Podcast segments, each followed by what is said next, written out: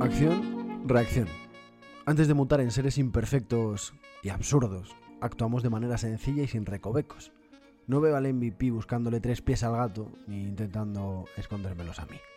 Si le gusta la cena se la come, y si no, protesta y pasa de ella. Me trae el cuento del turno hasta el lugar en el que yo esté para que se lo lea, sabe lo que quiere, lo demuestra y lo pelea. No pierde el tiempo luchando por conseguir victorias en terrenos en los que nunca se ha movido. Es admirar. Acción-reacción.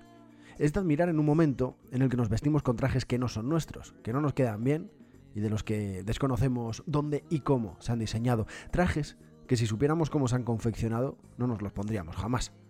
Nos gusta abandonar causas. Mejor dicho, nos gusta contar que abanderamos causas. El tiempo del que dirán. Lo más importante es contar lo que haces en lugar de hacer. Salimos a entrenar para sudar y contar que hemos entrenado. El componente de exposición le da más valor al esfuerzo y si nos reporta algún fueguito, mejor que mejor. Igual que el MVP no armaría el taco por algo que no ha visto nunca, a mí jamás se me ocurriría pelear por la visibilización del desfavorecido pueblo Hammer de Etiopía. Acabemos con la profesión de abogados de las causas perdidas, reivindiquemos y rompamos muros a diario no solo los 17 de octubre.